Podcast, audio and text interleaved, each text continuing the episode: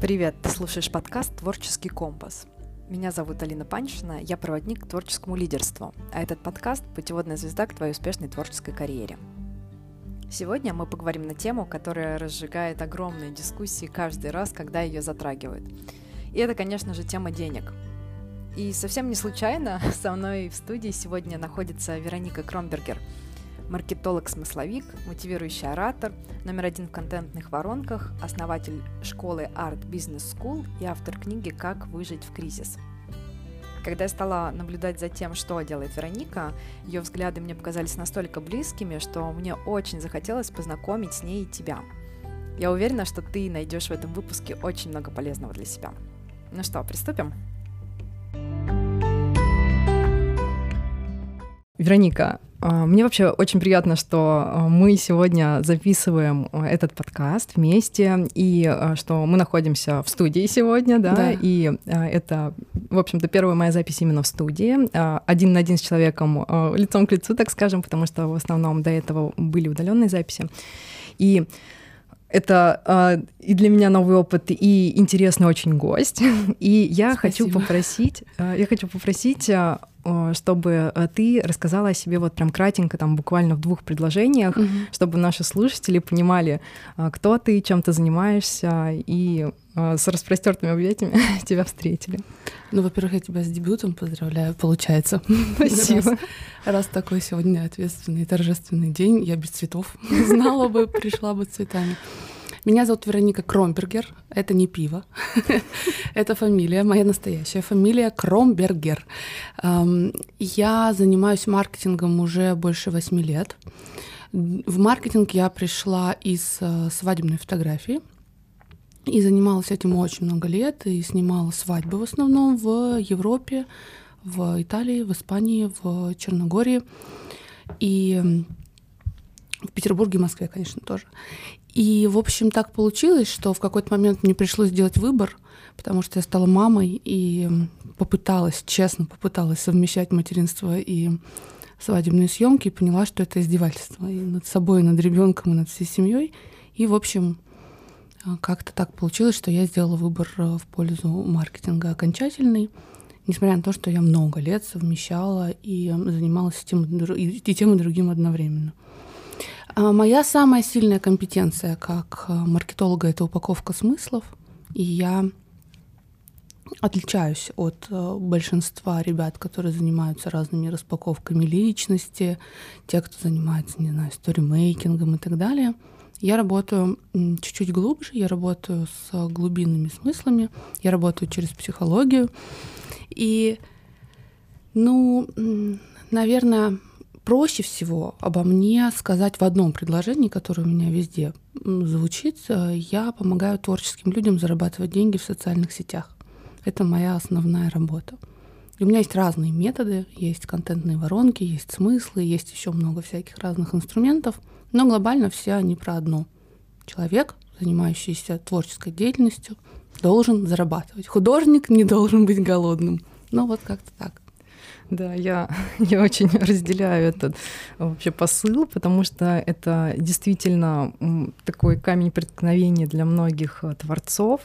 И, конечно, э, наша сегодняшняя тема, а именно деньги, э, да. И денежки. И денежки, да. Это очень классное, кстати, название, которое ты предложила, угу. потому что Действительно, а, я могу э, сказать, как э, сам, сама как творец, э, да, и человек, который наблюдает за тем, что происходит в творческом сообществе, естественно, когда в каком-нибудь чатике поднимается тема денег, это самые такие да. яростные обсуждения, столкновения и мышление, которое, да, угу. мы получили. И, соответственно, когда ты пытаешься с кем-то как бы поговорить э, и поделиться этим, человек воспринимает это как атаку на свой мир и будет до, ну, до смерти mm-hmm. защищать, поэтому очень сложно часто бывает говорить о деньгах э, с творцами, которые не хотят об этом слышать. Но и, хотят, чтобы у них они были. Да, и часто э, хотят где-то очень глубоко и даже могут не признаваться совсем в этом. Да. Как ты видишь, э, что послужит таким ключиком для а, творца, чтобы он нашел в себе идею того, что э, творчество и деньги это неразрывно связанные mm-hmm. вообще вещи. Ну, на мой взгляд, у меня такая философия. Mm-hmm. Вот э, как э, люди, которые, э, может быть, э, далеки от идеи материального, да, э, какой ключик э, для них подойдет? Ну, для начала, конечно же, стоит э, развенчать мифы, которые в нашей голове откуда-то взялись про голодного художника потому что мы все время упираемся в то, что Ван Гог был нищим, но был гением.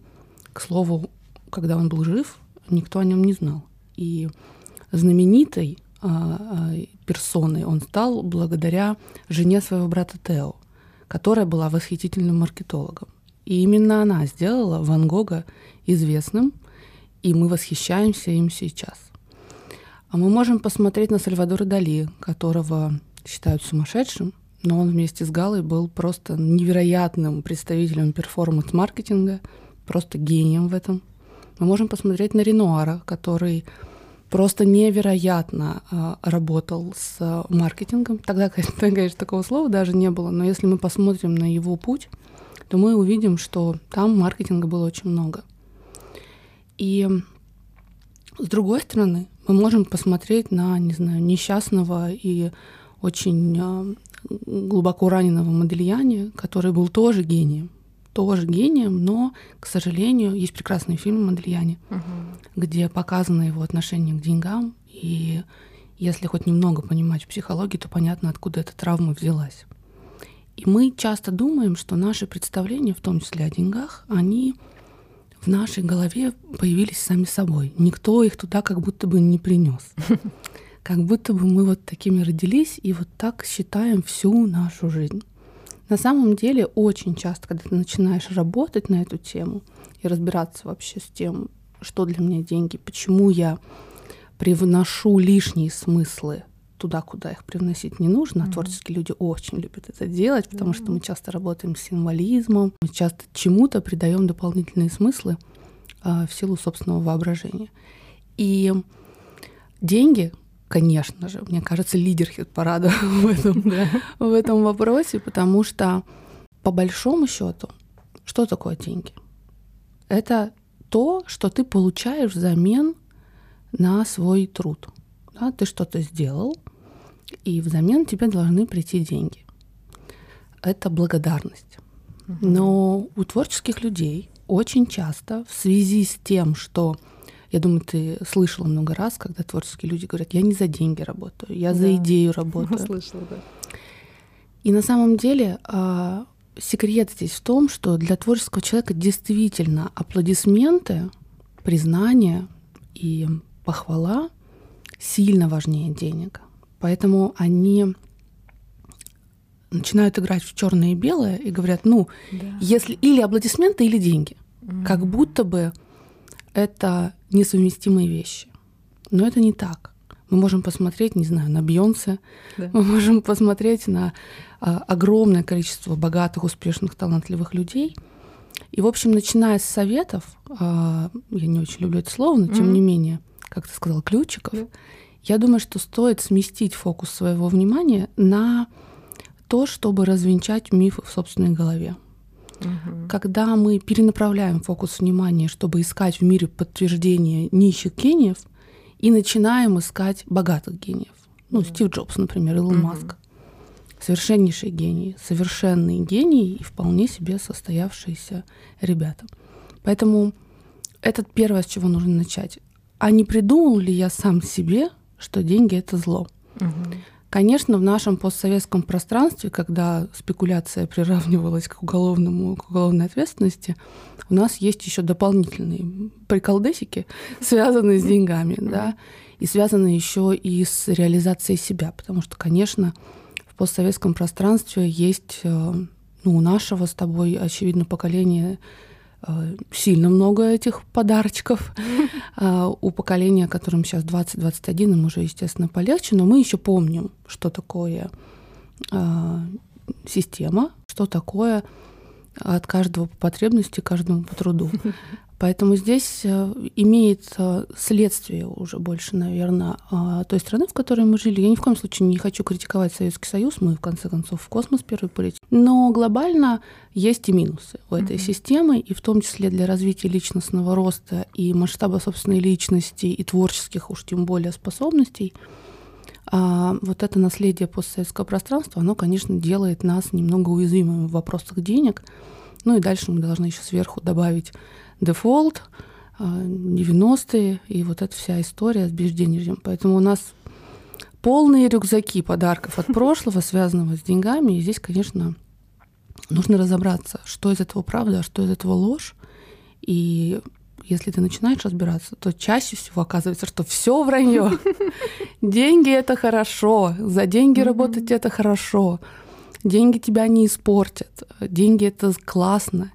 Не страшно сказать, сколько стоят твои услуги, не страшно поднимать цену, не страшно, боже упаси, отвечать на вопрос, почему так дорого. Угу. И, в общем-то, ты можешь спокойно э, изъясняться на эту тему, и ты становишься свободен от денег в том смысле, что они перестают тебя триггерить и перестают вызывать у тебя такую неадекватную реакцию, что как только речь заходит о деньгах, ты сразу становишься другим человеком, да. очень уязвимым, очень ранимым, очень болезненно реагирующим на любые вопросы. Потому что я часто своим студентам говорю, у нас вообще в целом в школе есть вот эта вот история про то, что приходят они э, в страхе брать деньги, а уходят и говорят, так, я самый богатый, я самый успешный, я вот столько стою, и если вам не нравится, до свидания. Mm-hmm. Это такая классная трансформация, которая больше, наверное, побочным даже эффектом для наших студентов является, потому что мы не работаем напрямую с мышлением финансовым, mm-hmm. мы работаем именно с маркетинговым мышлением, но деньги являются следствием Конечно. того, что ты учишься продавать. И, в общем, деньги — это хорошо, если ты их любишь, и если ты э, знаешь, куда тебе дальше их девать. Потому да. что еще же есть страх того, что окей, у меня будут деньги, угу. я буду богат, но что же будет дальше? Меня воруют, меня, не знаю, обманут, а в стране случится дефолт. А что еще может произойти? Я потеряю друзей. Я потеряю друзей, я стану сволочью. Да. да, да, да, Вот эта вся история. И, все это, конечно, игры нашего разума. И если с этим разобраться, то деньги становятся просто деньгами. Потому что деньги это просто деньги. Инструмент. Просто инструмент. Просто циферки с ноликами и все. На самом деле, я еще хотела сказать, что часто, вот ты сказала, что ты работаешь со смыслами, да, вот с этим всем. Mm-hmm.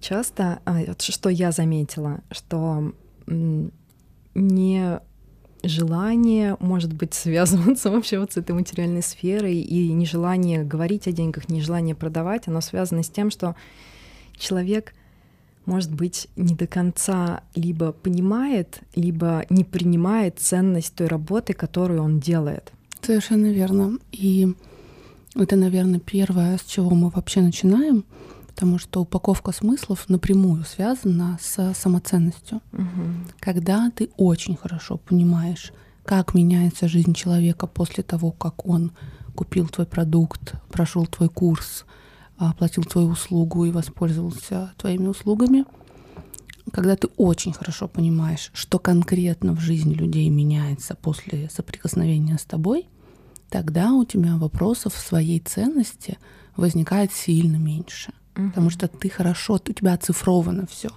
Ты понимаешь, вот его условно до, вот его условно после. Вот точка Б, в которую я людей привожу. И когда мы начинаем это первый вообще этап работы моей со студентами, это именно оцифровка вот этого процесса.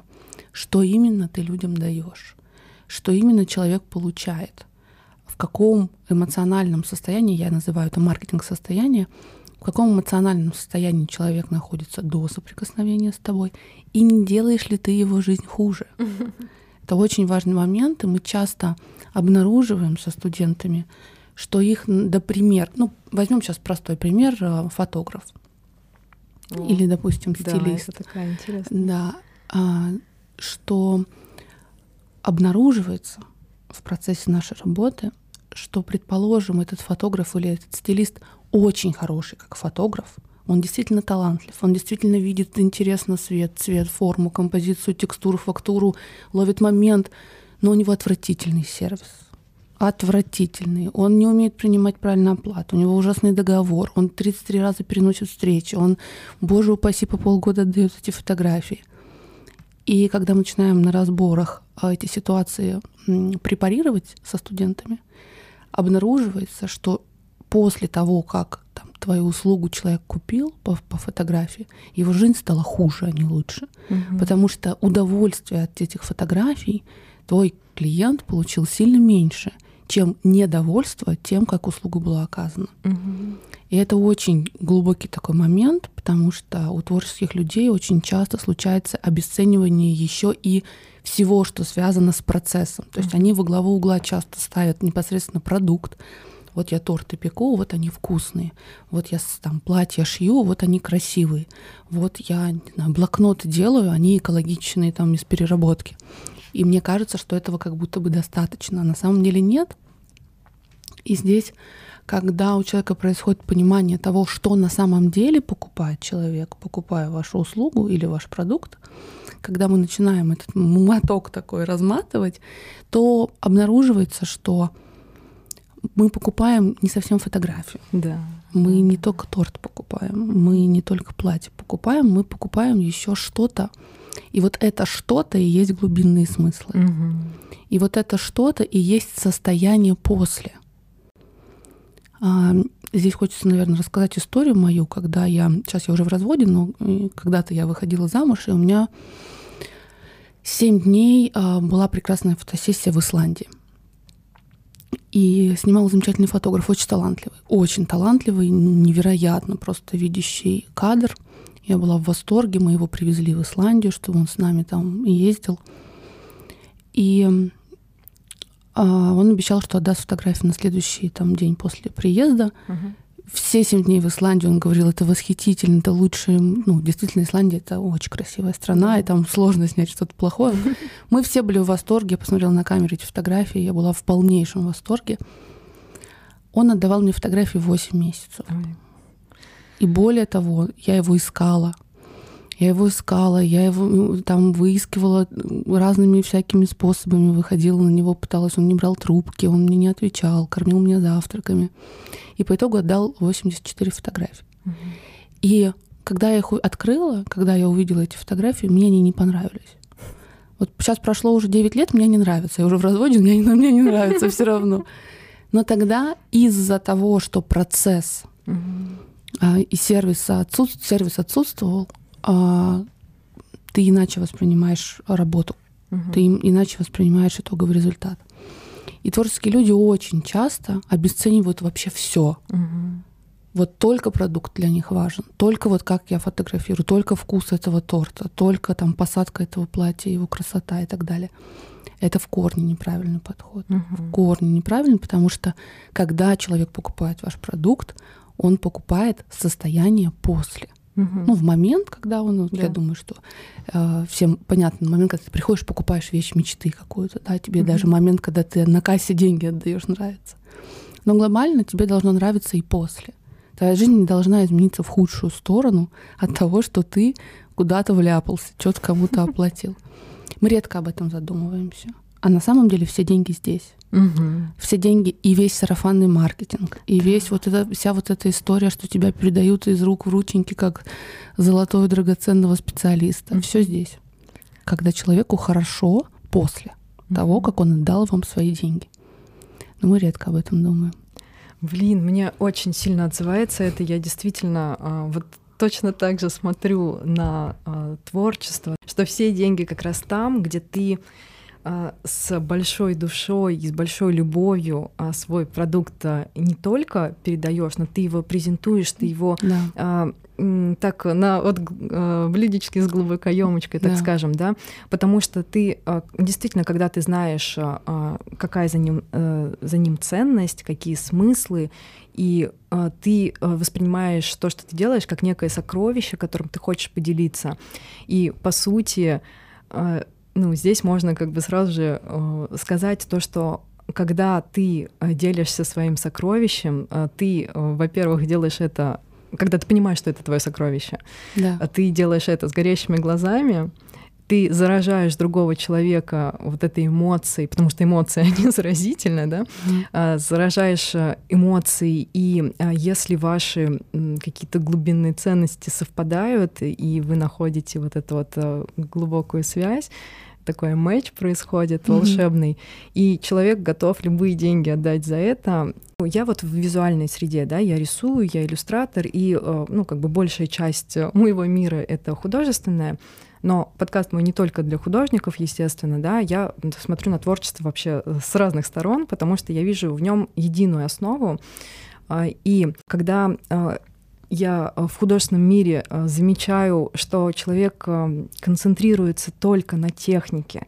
Вот он оттачивает бесконечно, да. он рисует, рисует, рисует, он говорит, что у меня нет времени на то, чтобы заниматься вот этой вашей ерундой. Да. Мне сейчас нужно, он говорит, зарабатывать деньги, например. Да? Я, я, Поэтому до... я пойду на 35-й мастер-класс по технике рисования. Да, да, да. И а, мне хочется просто упасть на колени и сказать, откройте глаза. Оставь ему его его путь, ну, ему да, нужно его блин, пройти. Блин, я согласна, да. Но у меня вот всегда очень болит сердце за это, но я понимаю действительно, что те э, люди, которые не готовы э, к этому, да. Э, ты их не заставишь передумать. И я рада, что те, кто слушает подкаст, они как раз из тех, кто готовы прислушаться к этому и к тому, что вот эта часть смысловая, что я вкладываю в свое творчество, а зачем я это делаю. Как да? оно меняет мир, и как угу. оно меняет жизнь людей, да. Да, это, это то, действительно, где находятся деньги, а не денежки. Да, про денежки еще хочется сказать. А, вторая проблема творческих людей, которые я встречаю, а, ну, ну каждый первый, наверное, это страх вкладывать деньги, и я это называю болтаться на низких чеках. Угу когда человек а, все время где-то в очень низкой ценовой категории, и он бесконечно ходит на эти мастер-классы, оттачивает все свои там навыки.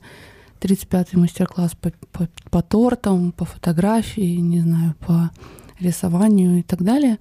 Но он не смотрит вширь. То есть он смотрит только вглубь, и он смотрит, не смотрит вширь и не понимает, как работает структура и как работает, что такое вообще бизнес-модель. И очень часто творческий человек, особенно сейчас, потому что фриланс сейчас дает такую возможность жить в свободном мире, жить на Бали. Я вот вернулась полгода там жила, таких ребят я там видела очень много. Когда ты живешь, а, и у тебя по большому счету ресурсно оказывать услуги или продавать свои товары, а, ты можешь только тем людям, кого ты можешь впихнуть в свои 24 часа, когда ты один — в лучшем случае у тебя есть какой-нибудь администратор, ассистент какой-нибудь. В худшем случае ты вообще один. И человек живет э, в установке, что лучше него никто не сделает, естественно. Угу. Он не может э, вырасти, он не может э, команду набрать. Он даже, может быть, пытался, но потом эти люди сделали, что попало. Угу. Ему пришлось им еще и заплатить, чтобы не ругаться. Он нес репутационные потери и еще временные потери, потому что он переделывал после них работу. И он находит подтверждение тому, что лучше его не сделает никто. Угу. И у творческих людей очень часто есть эта проблема, и они болтаются на этих низких чеках, потому что объективно он занял все свое время, у него нет выходных, он мало спит, и вот он работает. И он видит возможность роста только в поднятии стоимости за свои, допустим, торты. И он не видит роста в том, чтобы расшириться – потому что он все время упирается в лучше меня не сделает никто. И где здесь выход из этого замкнутого круга? Выход в осознании того, что, например, делегированию нужно учиться. Да. Отдельно. Угу. Это отдельно навык, который нужно получить.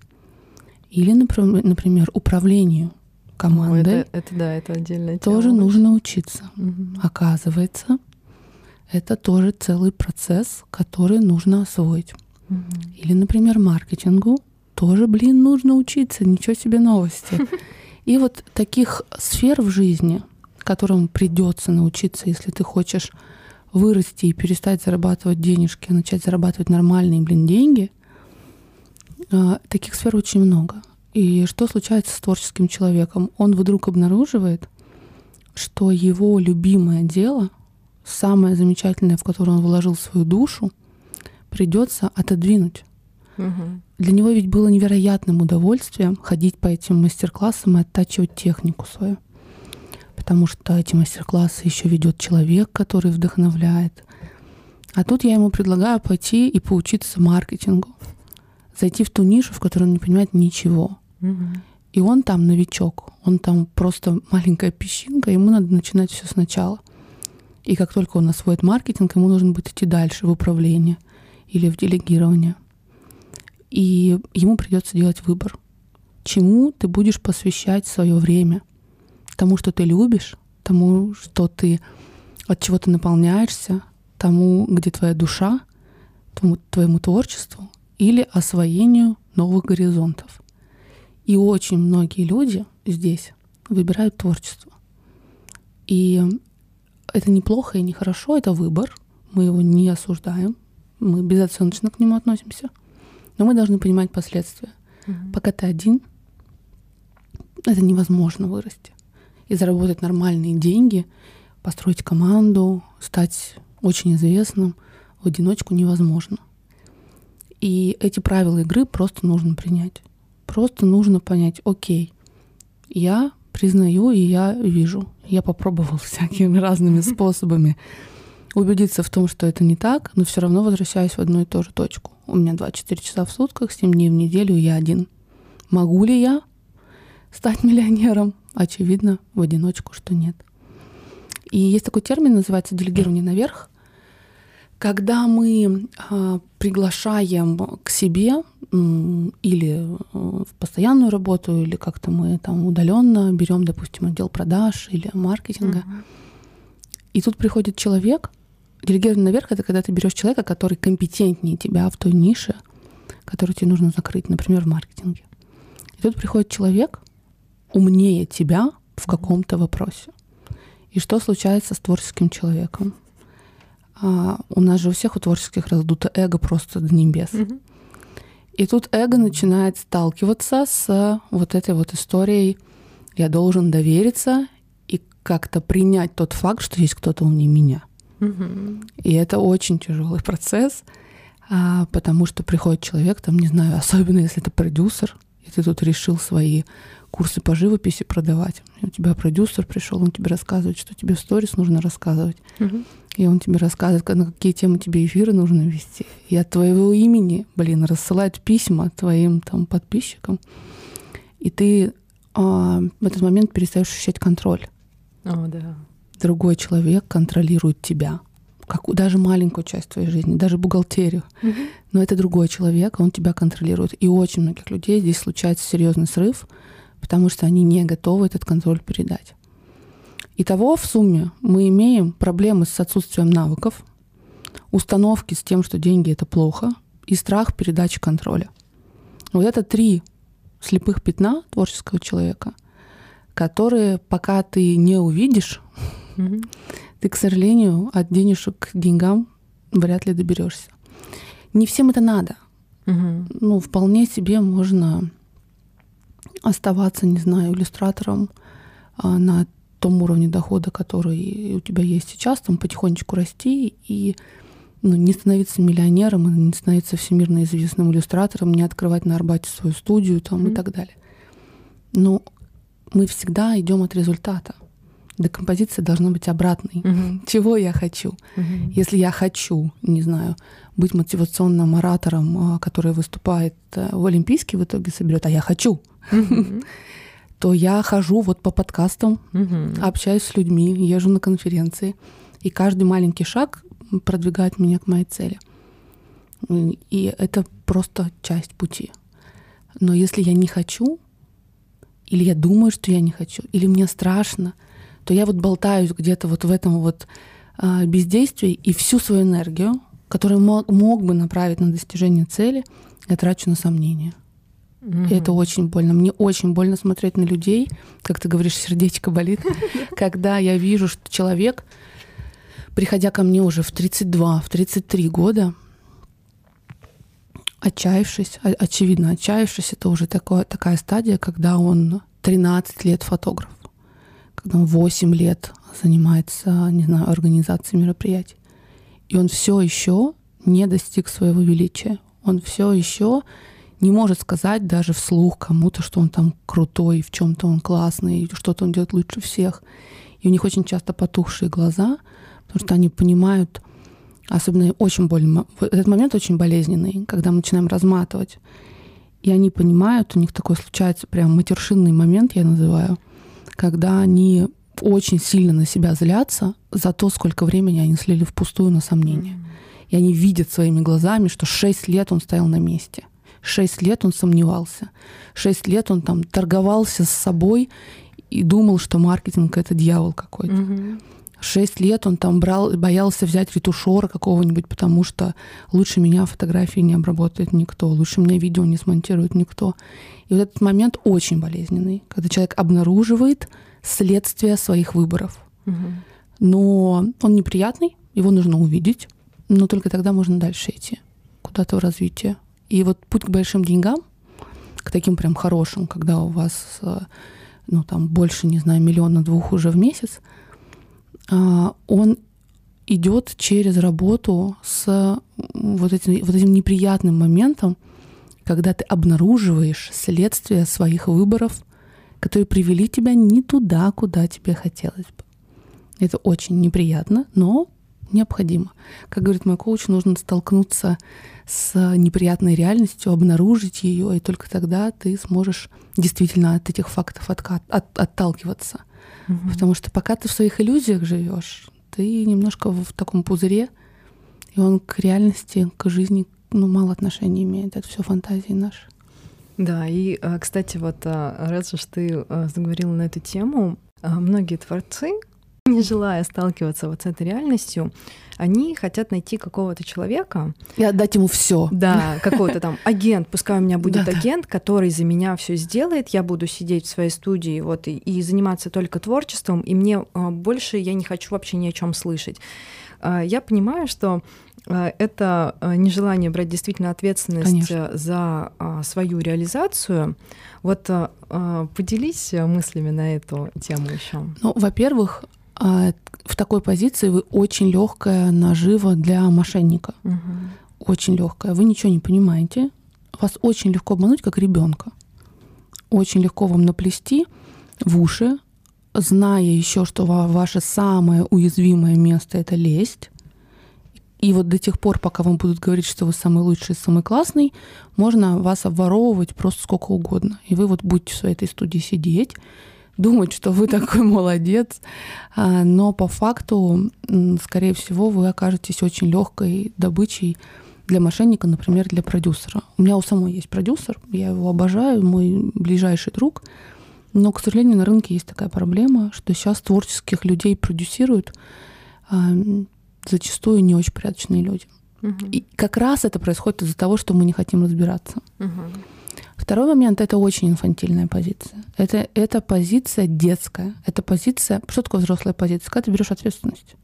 Детская позиция — это когда ответственность лежит на другом, на родителе. И мы хотим, чтобы кто-то пришел, нас спас, очевидно, взрослый, и мы бы на него всю ответственность переложили. Но здесь один маленький секрет, секрет на миллион, что называется, берите, пользуйтесь. Деньги равно ответственность. У кого ответственность, у того деньги. У кого ответственности нет, у того денег нет. Точка. Все по-другому быть не может. Не может, и если только вы задумались о том, что я найду кого-то, кто будет ответственен вместо меня, значит, у него будут деньги вместо вас. То есть вы хотите найти человека, который будет на вас зарабатывать. Вот и все. Да, а вот скажи тогда еще, в чем разница, э, чтобы наши творцы поняли, в чем разница между тем, чтобы э, передать ответственность вообще mm-hmm. полностью э, за то, что ты делаешь какому-то вот этому, э, может быть, недобросовестному продюсеру, mm-hmm. и сотрудничать э, с маркетологом, который э, умнее тебя. Вот мне кажется, mm-hmm. что может быть э, путаница в, да. в, в понятиях. Вот э, на эту тему Однозначно. поговорим. Смотрите, а, на самом деле это из позиции очень сильно зависит от того, из какой позиции ты ищешь человека. Ты ищешь спасателя, mm. спасателя ты ищешь из детской позиции. Mm-hmm. Или ты ищешь э, квалифицированную помощь. Что такое спасатель? Когда ты ищешь спасателя, ты, ты хочешь найти кого-нибудь, кто будет все делать, а ты будешь заниматься только творчеством. Все, это ты ищешь спасателя однозначно. Ты ничего не хочешь вникать, а еще ты не хочешь даже ему ничего объяснять, ты хочешь, чтобы он на уровне интуиции как-то понял тебя да, там. Сам. У вас должна быть какая-то невероятная космическая связь mm-hmm. там и все такое. Он ничего не должен тебя трогать, понимать, что у тебя муза то пришла, то ушла. И, короче, вот это все. Сразу скажу, что хороший продюсер, а, действительно хороший, такого а, эксперта, такого специалиста а, расщелкивает на раз-два и работать с ним не хочет. Угу. Потому что это невозможно. Ты будешь всегда, я говорю с точки зрения продюсера, ты будешь всегда зависим от его настроения, тебе нужно будет всегда подтирать ему слюни, и ты не будешь взрослого партнерства иметь. Угу. Что такое поиск квалифицированной помощи? Это когда все бизнес-процессы для тебя прозрачны. Ты понимаешь, а, твой бизнес для тебя как пазл, и ты понимаешь, вот здесь у меня не хватает одной пазлинки. Угу. Я эту пазлинку куплю у другого человека. Я куплю результат. Угу. Творческие люди очень часто покупают процесс. Когда я говорю, ну расскажи, что ты там делегировал. Он говорит, я делегировал сторис. Я говорю, что сторис? Он говорит, ну вот мне сторис делали. Я говорю, что значит сторис делали? Ну вот оформляли там что-то, что-то. Я вот так люблю, знаете, вот чтобы человек пришел, все сделал, как бы ушел, я вообще не вникал. Mm-hmm. Я говорю, ты за что платил? Какой результат ты покупал? Какой результат я покупал? Сторис красивый. KPI какой у него стоял? Что такое KPI? Не понимаю вообще, что о чем ты. И вот у него эррор, эррор в голове, ошибка, ошибка.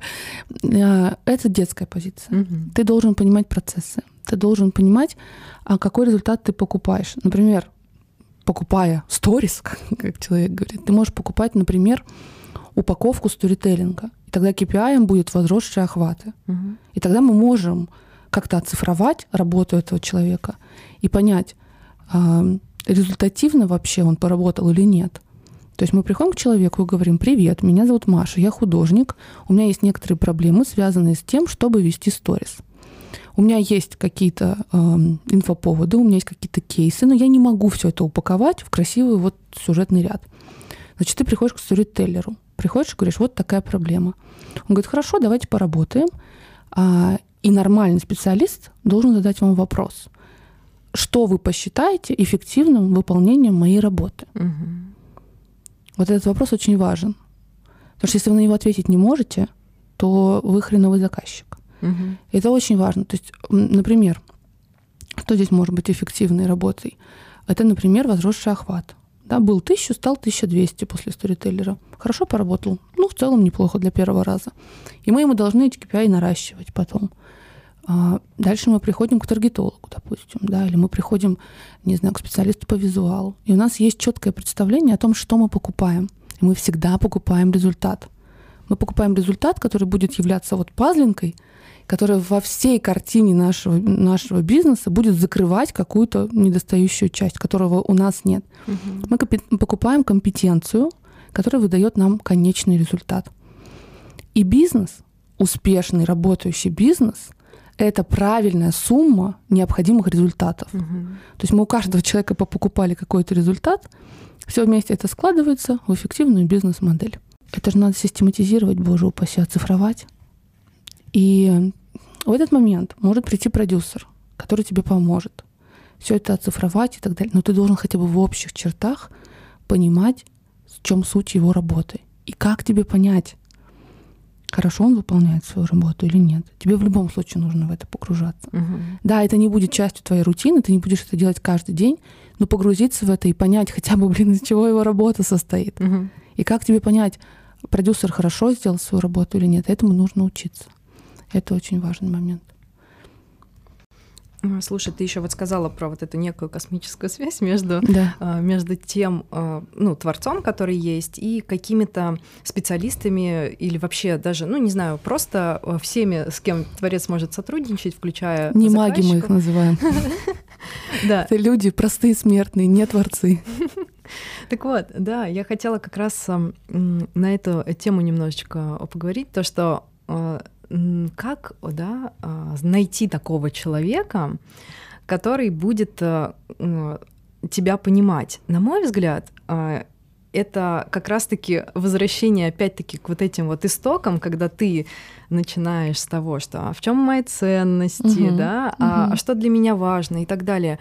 Потому что вот э, как я смотрю на эту систему, если, например, ко мне э, приходит человек, для кого э, важно вообще совершенно что-то другое, я имею в виду в каком-то жизненном да, э, масштабе, так Базовые скажем. ценности, да. Базовые ценности, если у нас не совпадают, то но... Всё. Вот эти базовые ценности — это супер важный элемент между коммуникацией. Но есть еще одна вещь. Ценности, да, компетенции, да, но есть еще супер важная вещь, о которой мало кто говорит, и редко мы задумываемся. Это эмоциональный интеллект. Да. Потому что э, если ты общаешься с человеком, а, уровень эмоционального интеллекта которого ниже, чем твой, значительно ниже, то, к сожалению, вам вы как теплое и мягкое, вы вот не может, вас невозможно соединить. Угу. То есть это такой момент, когда ты понимаешь, что э, вы как на разных языках. У меня в команде практически все люди терапевтированы. Ну, по крайней мере, те, с кем я имею прямой контакт. Угу и те, кто имеет прямой контакт с нашими студентами. Получается, что компетенции, а, эмоциональный интеллект и ценности жизненные. Вот как интересно, э, что такой большой спектр э, сторон каких-то э, и тем, которые нужно узнать, нужно проработать да. Э, на пути к тому, чтобы получать деньги. Да, Потому что действительно, чтобы э, были какие-то у тебя партнеры, которым ты можешь доверять, и с которыми вы будете вместе идти в долгую, с которыми вы будете смотреть в одну сторону, да, угу. это действительно требует угу. зрелости. А, собственной. И, а, естественно, это все ну, вот э, в такую вот какую-то большую и красивую картинку, на мой взгляд, да. складывается, что а, творец, как я много раз повторяю, это не только рисовать картиночки. Конечно. И это самое классное, то, что, наверное, понять, что ты вообще не только как творец, вообще любой человек, э, он обретает э, а, э, самореализацию в тот момент, когда он целостен как личность. И да. вот это вот такая вот... Я это очень люблю визуализировать для студентов через капусту. Угу. Мне студент, когда заходит в очередной кризис, а, особенно когда мы работаем с упаковкой смыслов и со смысловым кодом. У меня есть такая услуга персональный смысловой код. Это моя самая дорогая услуга, и в нее уже приходят такие ребята, которые в кризисе где-то 32-35 лет, когда они уже заработали много денег, uh-huh. а теперь не могут понять, в чем смысл жизни. И вот они приходят на эту, на эту диагностику. Это очень трудная индивидуальная работа. И там вот я работаю с капустой. Потому что мы за всю свою жизнь а, получаем много-много всяких разных опытов, а, начиная с нашего детства. И что-то из этого мы через призму своей боли или травмы увидели, что-то из этого нам подарили родители, что-то из этого нам подарила какая-нибудь болезненная ситуация, не знаю, смерть близкого человека, развод или что-то такое. И очень часто человек за всеми вот этими капустными листами своего стержня своей самоценности не видит, угу. он не понимает, что на самом деле является центральным ядром его личности. И, и мы в течение работы прям вот как капусту очищаем от лишних, лишних вещей. Что-то из этого мы оставляем, а что-то из этого выбрасываем в помойку, потому что а, очень важно, ну вот после 30 точно, уже очень хорошо понимать структуру собственной личности и понимать, что из подаренного я хочу оставить себе, угу. например, страх зарабатывать деньги, а что я готов выбросить, от чего я готов избавиться. И вот этот процесс раскрытия человека, поиска вот этой кочерышки в центре, которая есть, это центральное ядро персоны, центральное ядро человека. И оно прекрасно. У каждого человека, абсолютно каждого человека, есть центральное прекрасное ядро. И когда он его достал, и он проявлен вовне, чем бы он ни занимался, кем бы он ни был, мы будем им восхищаться. Угу. И здесь хочется привести в пример Данилу Бодрова э, из «Брата 2». Он ведь киллер. Угу. Он убивает людей. Но для нас он национальный герой, мы его обожаем. Но он киллер. Угу. Мало кто вообще задумывается даже над тем, что он киллер. Угу. Мы, мы, мы в первую очередь про Данилу Бодрова говорим, что он душевный, что он честный, что он открытый, что он искренний, что он люб, ну, способен любить. Он настоящий. А потом уже, что он убивает людей весь фильм. Феноменально, правда? Да. Почему так? Потому что эту персону режиссер нам преподнес а, в первую очередь с точки зрения личности. Мы в первую очередь Бодрова знаем как личность. И для нас, по большому счету, даже значения не имеет, что он киллер. То же самое мы делаем в школе в нашей не обучаем киллеров, да? Да. Сразу такая пометка. Это очень важный момент, когда человек приходит к нам, он думает, что он приходит за маркетингом. Он думает, что сейчас мне научат продавать, сейчас мне научат сторис вести, сейчас мне расскажут, как посты писать, как рассылки делать, там вот это все. Мы этому учим, конечно, тоже. Но мы всегда работаем в первую очередь с ценностью, потому что школа у нас узкоспециализирована, она именно на творческих людях заводы, пароходы мы там не упаковываем. Маркетинг мы работаем с персоной. И это очень интересный момент, потому что человек приходит в школу такой с перебитым сердцем. Ему mm-hmm. очень плохо, потому что он уже прошел этапы определенные. А, первый этап это когда он открыл для себя то, чем он занимается. И вот у него уже прошла эйфория, когда он продал эти блокноты всем своим друзьям. У него уже прошла стадия, когда ему стало грустно, что он, оказывается, не самый лучший, и есть кто-то, кто лучше него делает блокноты. Он прошел уже стадию «я хочу все закрыть и вернуться обратно в Сбербанк в операционный зал сидеть» и так далее.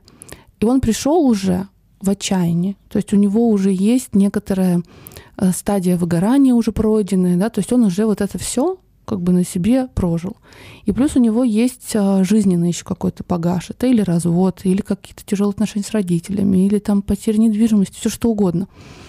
А, и вот такой вот рюкзак человек нам приносит. И мы это все разбираем, человеком. Ну, он на самом деле все это разбирает, мы только присматриваем. Я вообще придерживаюсь позиции, что моя школа — это соучастники. То есть мы соучастники успеха. Класс. Мы ни в коем случае не авторы успеха. Угу. Потому что это такая очень важная позиция, что каждый сам автор своего успеха, а мы можем помочь, поучаствовать в этом как-то. И, в общем, человек приходит и начинает разбирать, что у него там в рюкзачке лежит, какие у него там есть травмы, какие у него там есть установки, какие у него есть ситуации, которые подтвердили его установки и так далее. И самое главное в этом всем раскопать в этом рюкзаке, а что же я вообще за человек и зачем я это делаю? Ради чего вообще я эти блокноты делаю, эти, не знаю, пледы вяжу, там, чем только не занимаются у нас угу. ребята там копилки для билетов, какие-то деревянные игрушки, там, ну просто ну, невероятно. Я иногда смотрю на то, чем занимаются мои ребята, думаю, серьезно, вы вот как это придумали вообще, вот такой вид творчества. И это классно.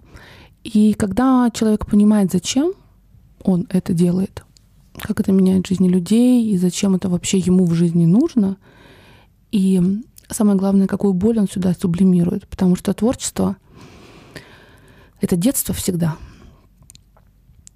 и творить можно только на очень детской эмоции. И эта детская эмоция, к сожалению, очень редко является радостной эмоцией. Это эмоция боли. И мы очень часто реализовываемся в творчестве через сублимацию боли. И нам очень важно это делать. Нам очень важно а, куда-то свою вот эту энергию девать, потому что иначе нас разорвет, если мы это делать не будем. Mm-hmm. И когда человек находит форму, а, потому что творчество — это форма а, работы с сублимацией своей энергии. Когда человек находит для себя подходящую форму, то он начинает испытывать облегчение. Он говорит, я душу сюда вложил. На самом деле я боль сюда вложил. Правильнее было бы сказать, но это не очень красиво звучит. И человек а, вот это вот все напридумывал, вот это создал, наигрался в это, понял, что он насублимировался уже, теперь пора деньги зарабатывать. И вот он в такой вот поле один стоит и не понимает, что ему делать. И в этот момент таргетированная реклама появляемся мы. Вот. И те, кто доверяет нам, приходят и А, в первую очередь они понимают свою самоценность, угу. во вторую очередь они понимают, что не надо это продавать всем подряд, да. что должна быть целевая аудитория людей, которые способны это оценить, угу. а все остальные желательно, чтобы вообще про вас ничего не знали. Угу. И, собственно, после этого уже мы начинаем заниматься вот этим самым маркетингом. Сторис упаковывать, посты писать, вот это все. Это уже очень вторичная, третичная вообще ситуация. Глобально мы должны посмотреть на человека голым, эмоционально голым, посмотреть, что это за личность перед нами, что это за персона перед нами, какую миссию он в этот мир несет, а, и для кого это, кто целевая аудитория вот того, что ты творишь, а, где их найти. А, потом они вырастают, переходят на следующий уровень, и уже начинают масштабироваться. И вот тогда у домашнего кондитера получает, появляется своя кондитерская, mm-hmm. у маникюрши появляется своя студия красоты, у дизайнера там платьев появляется свое ателье и так далее. Вот это следующий шаг, когда мы уже прошли песочницу и пошли в первый класс. Вот. Потом они начинают масштабироваться, там упаковывать франшизы какие-нибудь, но это уже процентов 3, может быть, 5 от общего числа студентов доходят до этого уровня. Ну вот какой-то такой путь они проходят вместе с нами, а мы соучастники их пути. Класс. Мне, мне очень нравится, мне очень отзывается это все. Спасибо. И это действительно очень классная а, тема, о которой стоит говорить, потому что а, многие тоже приходят и думают, что я вот сейчас вот а, первое, что мне надо сделать, это сменить шапку, шапку профиля к черту. Да.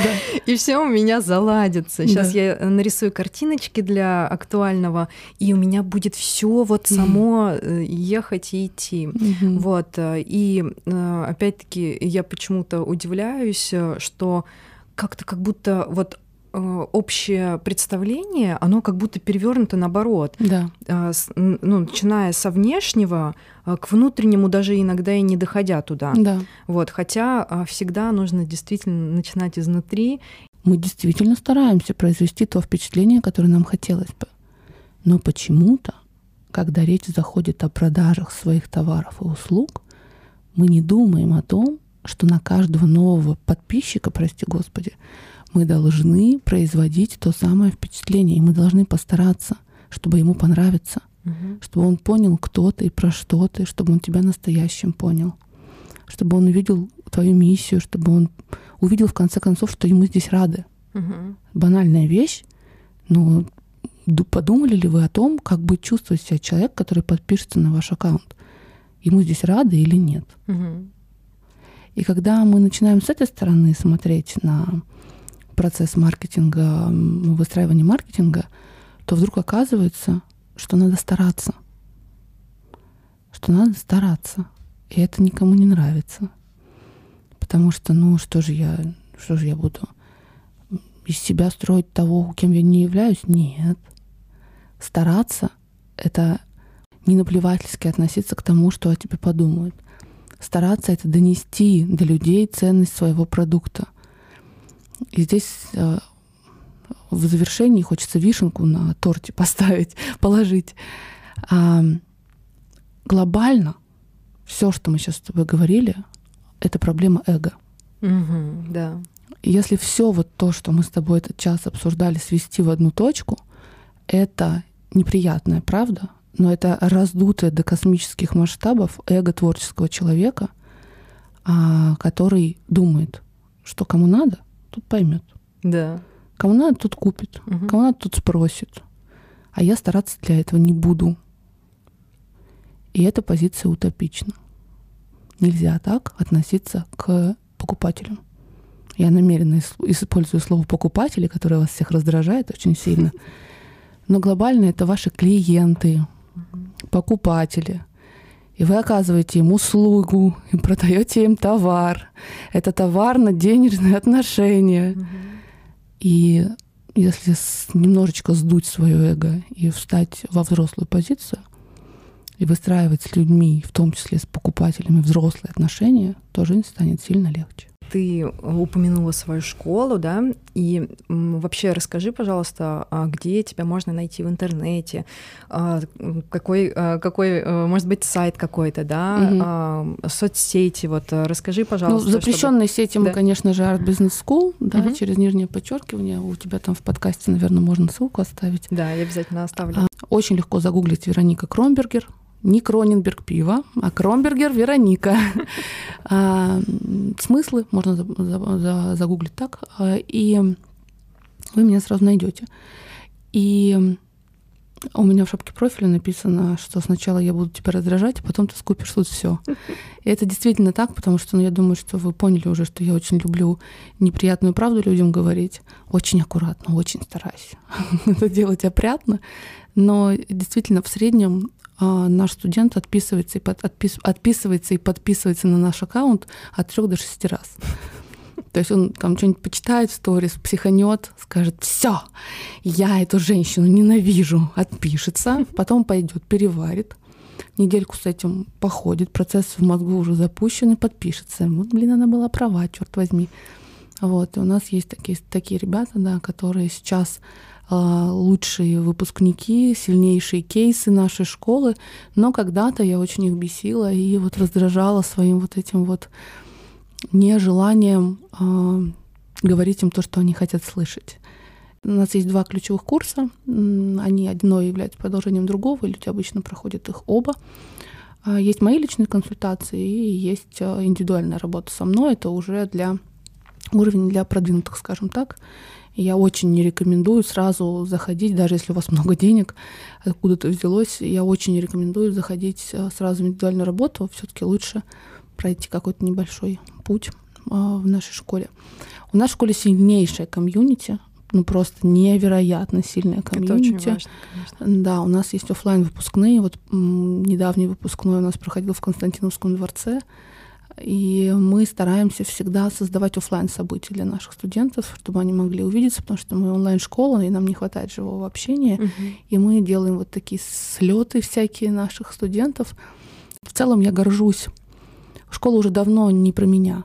Школа уже давно про моих э, выпускников, и они несут миссию нашей школы дальше и своим примером доказывают, что на творчестве можно зарабатывать очень хорошо. Mm-hmm. Очень хорошие деньги, ездить на Мальдивы, летать бизнес-классом, покупать себе квартиры, покупать себе дорогостоящие машины. Это действительно очень мощно, когда я чувствую, себя на своем месте. Я чувствую, что моя миссия на этой земле выполнена, когда мой студент, который когда-то матерился на меня и говорил, что он меня ненавидит, и деньги это от лукавого, а маркетинг это зло, сейчас присылает мне фотографию своей квартиры новой какой-нибудь или фотографию, как он там на Мальдивах с ребенком отдыхает и говорит, спасибо, блин, спасибо, это было классно. Это то, ради чего я живу.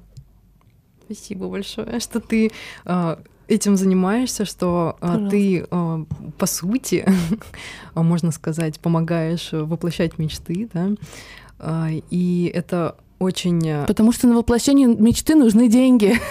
Ну да, в общем-то. Да, да, да, это правда. И э, я э, сама могу сказать, как человек, который подписался на тебя не так давно, да, как раз когда мне написала твоя помощница, да, я захотела, ну, естественно, ознакомиться с тем, что ты делаешь, потому что мне очень важно, чтобы в подкаст приходили люди, которые со мной на одной волне, mm-hmm. да, чтобы мы не только друг друга понимали, но еще и наши слушатели, они получали максимально ценную какую-то информацию. И я подписалась, и мне было очень действительно интересно, и э, я с каждым днем просто все больше в тебя влюбляюсь и, и смотрю с большим удовольствием все, все твои истории и там участвую в вопросиках и всем, потому что это действительно идет от сердца, и я вижу, что за этим, за этим действительно стоит большая миссия, что ты э, реализуешь себя и помогаешь э, реализоваться огромному количеству творцов. Это прям очень круто. Спасибо, Спасибо. большое тебе. Спасибо большое. Это